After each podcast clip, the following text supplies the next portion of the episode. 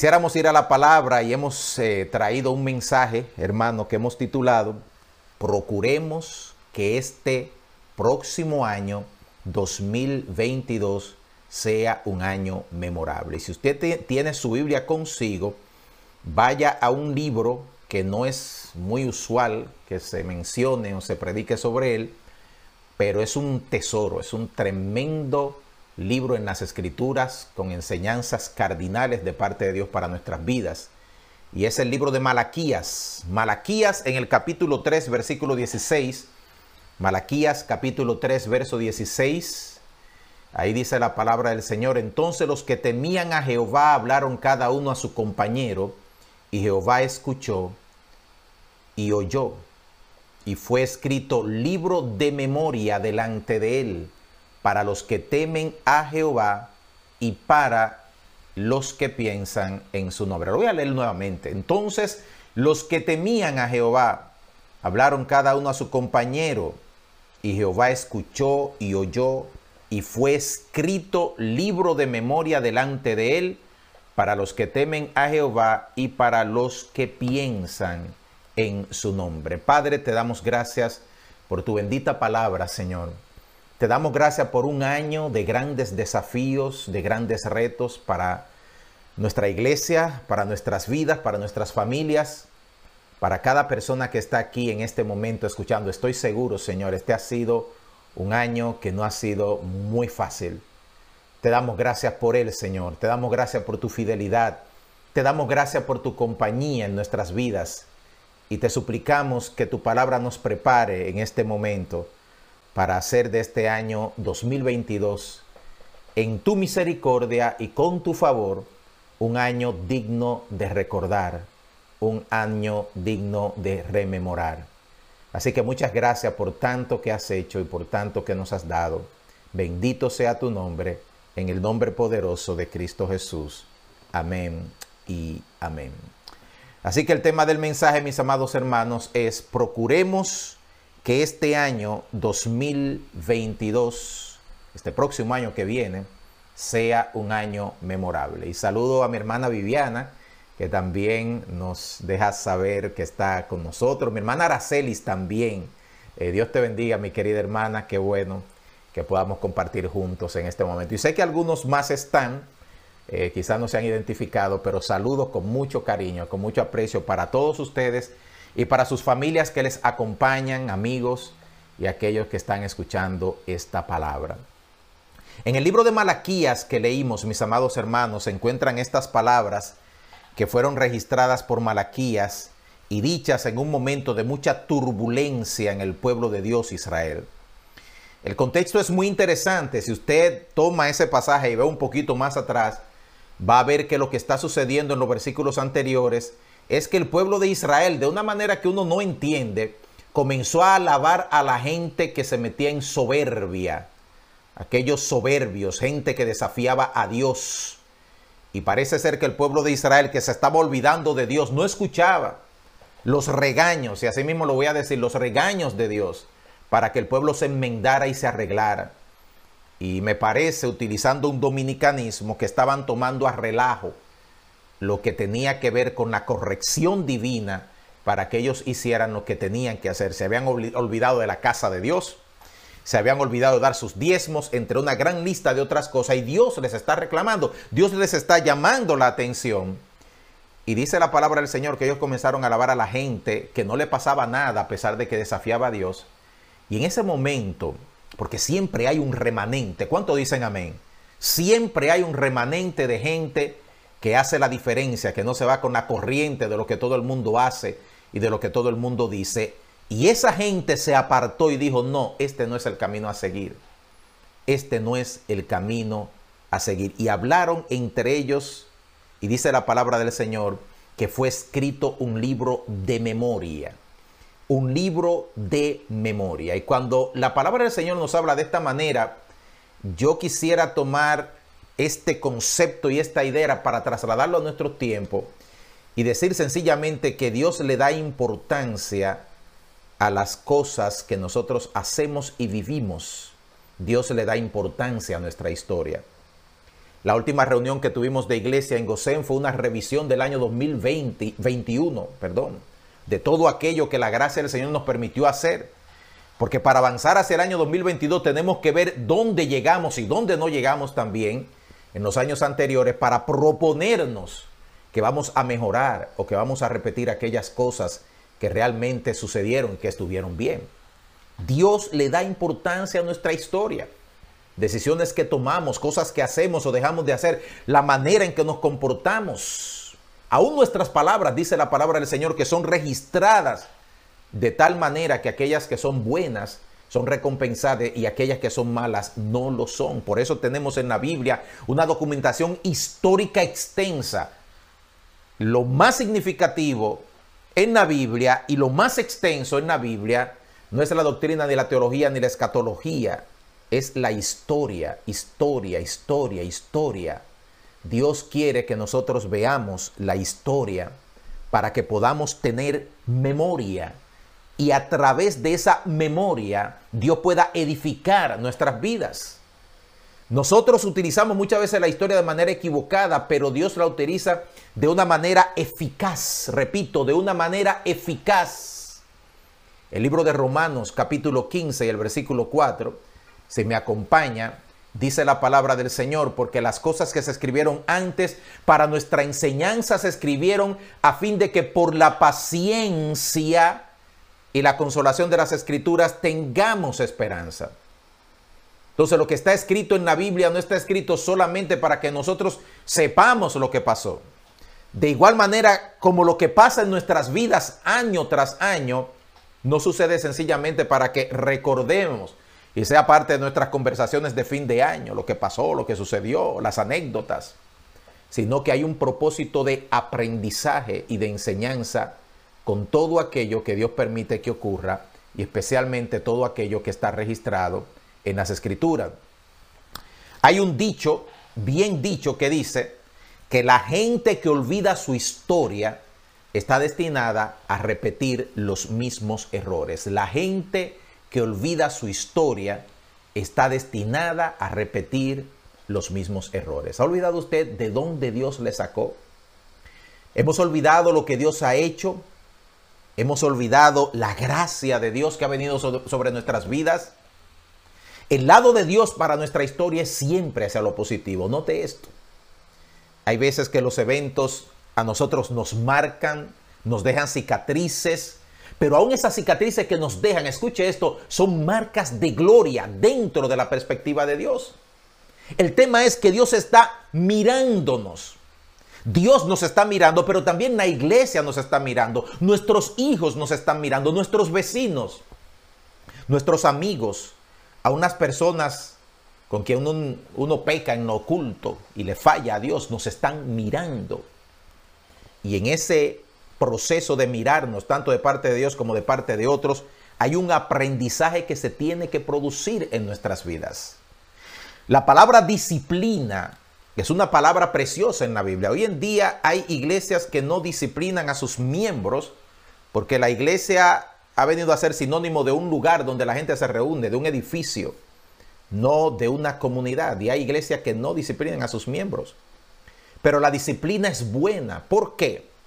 Porque la disciplina es tomar a una persona que ha fallado y revisar su historia y tratar de asegurarnos de que esa persona no va a volver a pasar por el camino donde pasó.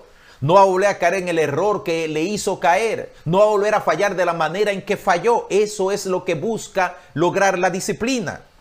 Y nosotros la conocemos quizás desde ese concepto de la iglesia ejerciendo la disciplina, pero también de parte de Dios hay una disciplina que viene a nuestras vidas en la cual Dios nos dice, revisa tu historia y mira lo que yo he hecho y mira lo que has hecho y camina hacia el aprendizaje. Tus memorias tienen que ayudarte a ser una mejor persona.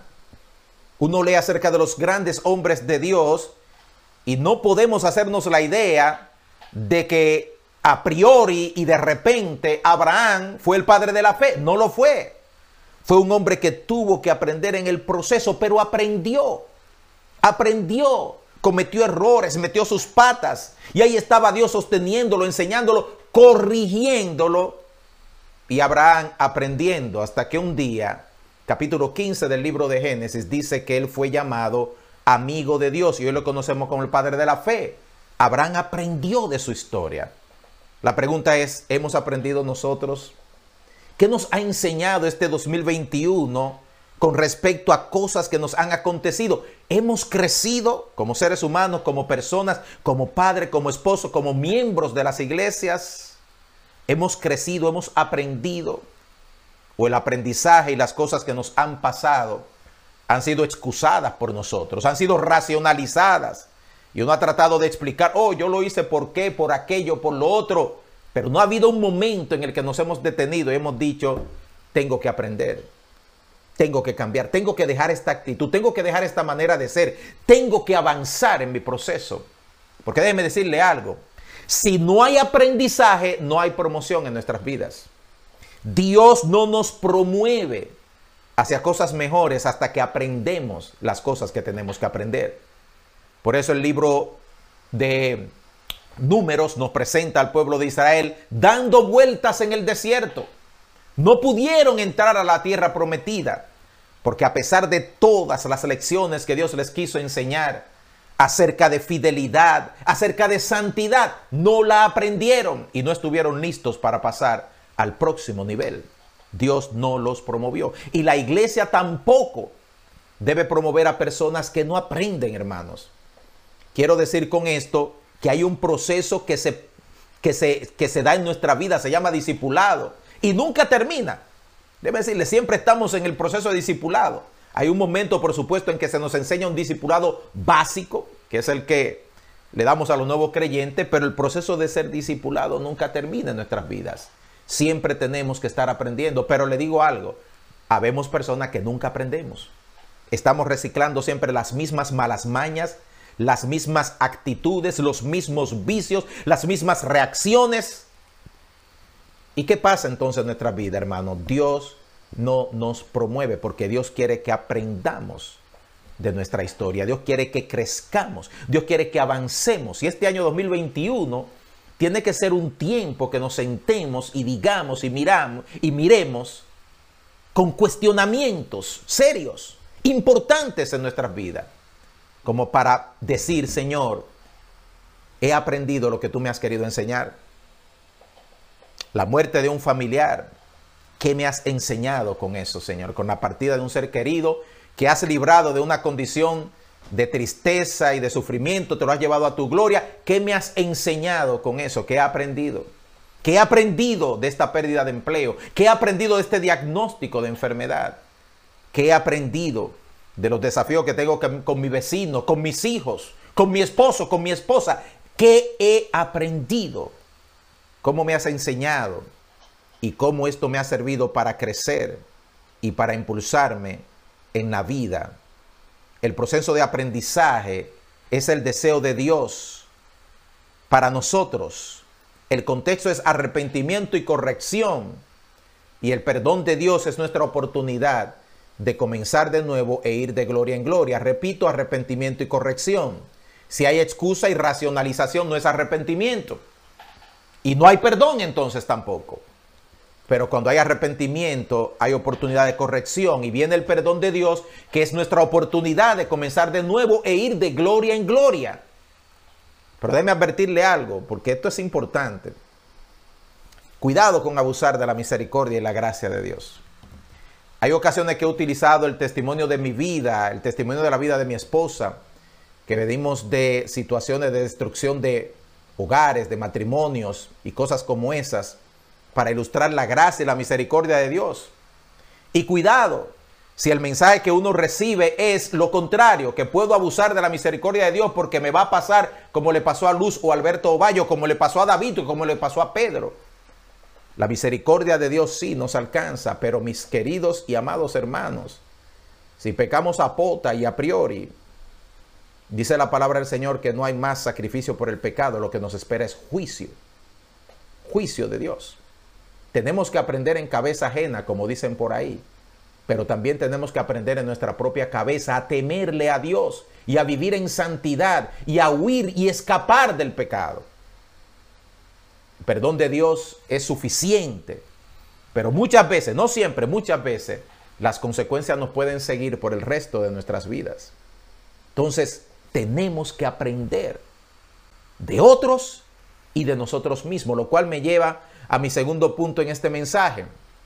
Segundo punto es el temor de Dios debe ser la zapata, la base de todo lo que vamos a construir en este año 2022. ¿Cuántos dicen amén? ¿Cuántos dicen amén? Dígame en su casa. El temor de Dios debe ser la zapata, la base de todo lo que nosotros construyamos en este año que viene 2022. En el libro de Primera de Corintios capítulo 4 verso 13 el apóstol San Pablo escribió esta palabra, yo en muy poco tengo el ser juzgado por ustedes o por vosotros o por tribunal humano, y ni aun yo me juzgo a mí mismo, porque aunque de nada tengo mala conciencia, no por eso soy justificado, pero el que me juzga es el Señor. Así que no juzguéis nada antes de tiempo hasta que venga el Señor, el cual, subraye esto, aclarará también lo oculto de las tinieblas y manifestará las intenciones de los corazones y entonces cada uno recibirá su alabanza de parte de Dios. Note esas palabras, subráyelas en su Biblia, márquelas en su corazón. Así que lo primero que tenemos que tener en cuenta para que el año 2022 sea memorable es, mis queridos hermanos, entender que Dios le da importancia a nuestra historia. Y en segundo lugar, que el temor de Dios debe ser la zapata, la base de todo lo que construyamos en el año 2022. Dios es tan bueno que saca de nosotros la oscuridad para que haya en nosotros luz. Dios en ocasiones nos expone. A veces lo hace en privado comienza en privado, en nuestros corazones, pero cuando no escuchamos, entonces Dios no nos permite seguir deshonrándole. El deseo de Dios es la santidad y la transparencia en nuestras vidas porque Él sabe que eso es lo, mejor que nos puede acontecer. Y hay personas aquí en Gosén y en otras partes que están preñadas con sueños preciosos de Dios. Déjeme decirle, Dios quiere cumplir en nosotros su voluntad, su designio, su deseo. Hay cosas maravillosas que van a suceder en su vida. Este año 2022 se va a abrir para que mucha gente vea lo que no vio en el año 2021, para que muchos sean consolados, sanados en sus corazones, para que haya restauración en su vida, para que haya provisión de parte de Dios. Dios lo va a hacer, pero tiene que ser en santidad. La santidad agrada a Dios, la santidad le conviene a la casa de Dios, la santidad le conviene al pueblo de Dios. Y el apóstol San Pablo cuando escribe estas palabras está hablando de algo que sucede delante del Señor. El que me juzga, dice el versículo número 4, es el Señor.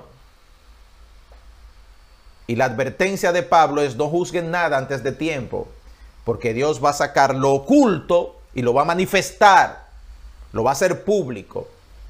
Lo va a sacar de las tinieblas y lo va a poner a la luz. Entonces Dios va a hacer grandes cosas en mi familia, lo va a hacer en santidad. Dios va a hacer grandes cosas en Gosén, lo va a hacer en santidad. Lo va a hacer de tal manera que la purificación y la transparencia que se exhibe en el ministerio público sea el resultado de la transparencia y la santidad que hay en mi vida privada.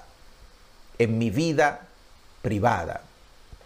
No podemos construir un año de excelencia, un año de bendición, un año de productividad, un año de multiplicación, si los cimientos sobre los cuales construimos están podridos, están dañados, están corroídos por el pecado, por la maldad, por el chisme, por la división, por la influencia de la inmoralidad, sea sexual o de otro tipo, por la infidelidad, por lo cualquier cosa, hermano, que no sea sencillamente la santidad en Dios. Entonces es necesario que vayamos a Dios en este año 2021, antes que llegue el 2022, y le digamos, Señor, aquí está mi vida, límpiala, sanéala, ponla de tal manera, Señor, que pueda ser un vaso útil para tu gloria y para tu honra.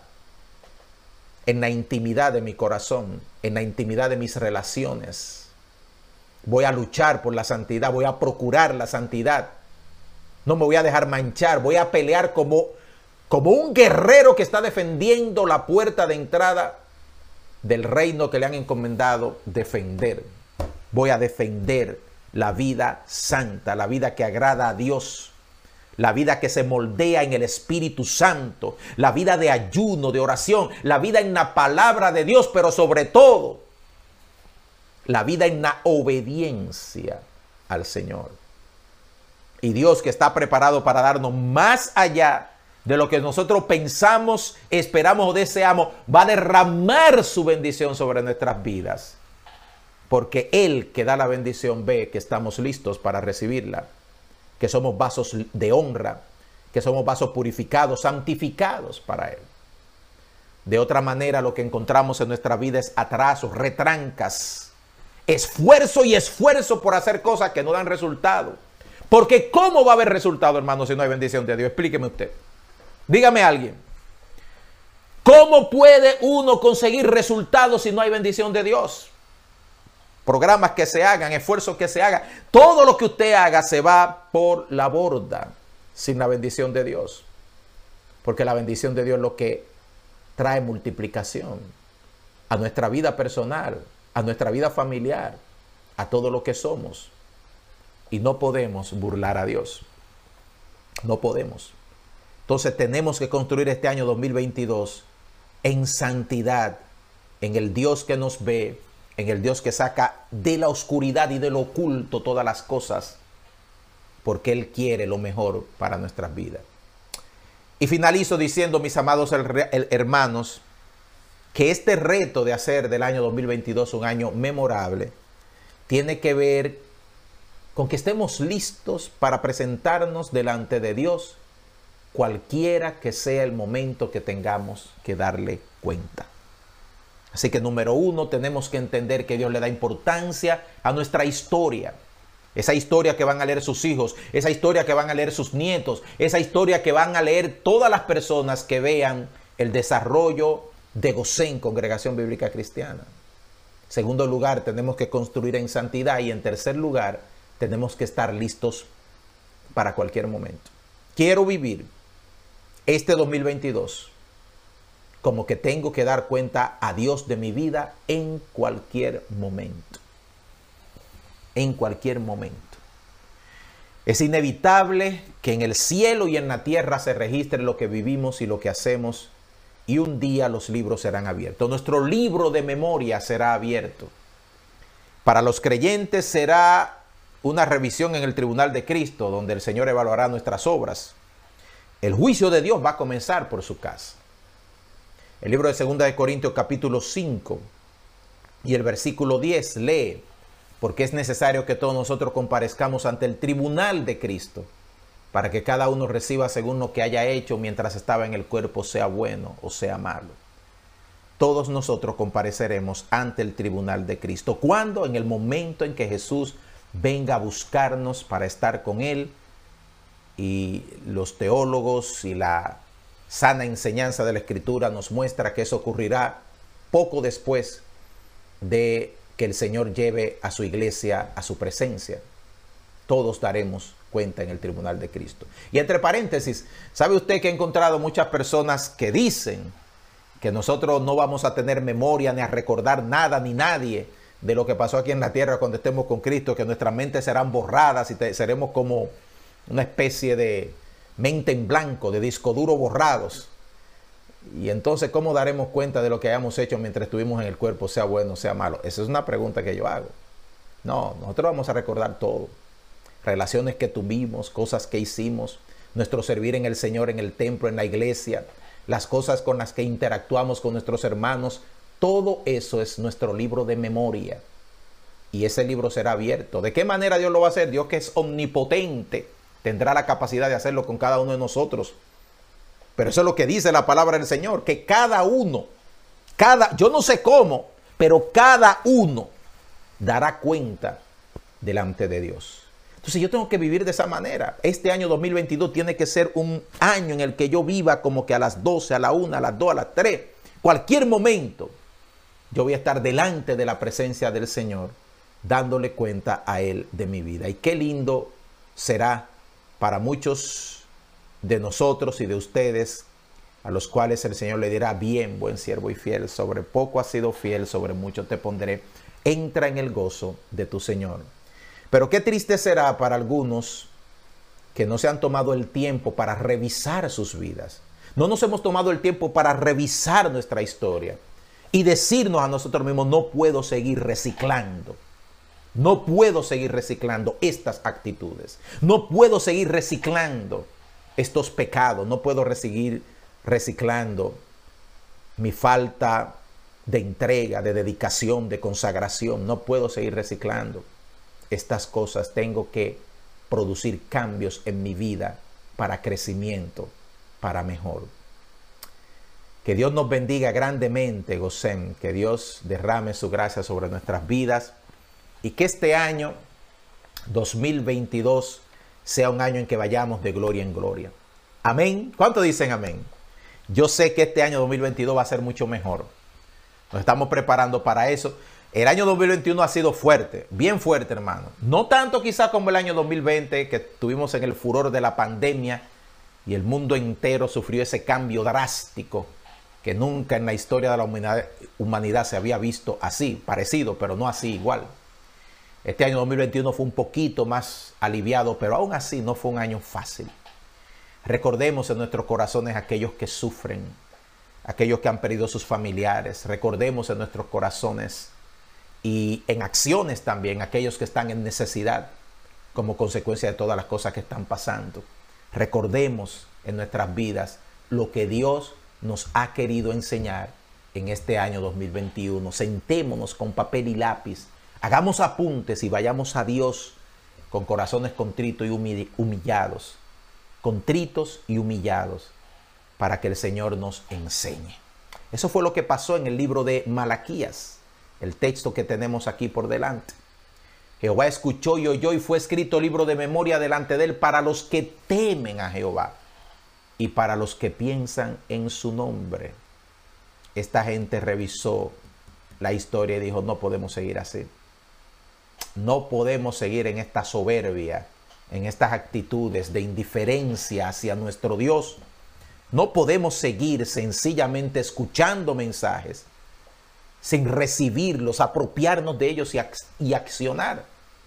Ellos tuvieron que producir un cambio y que así sean nuestras vidas.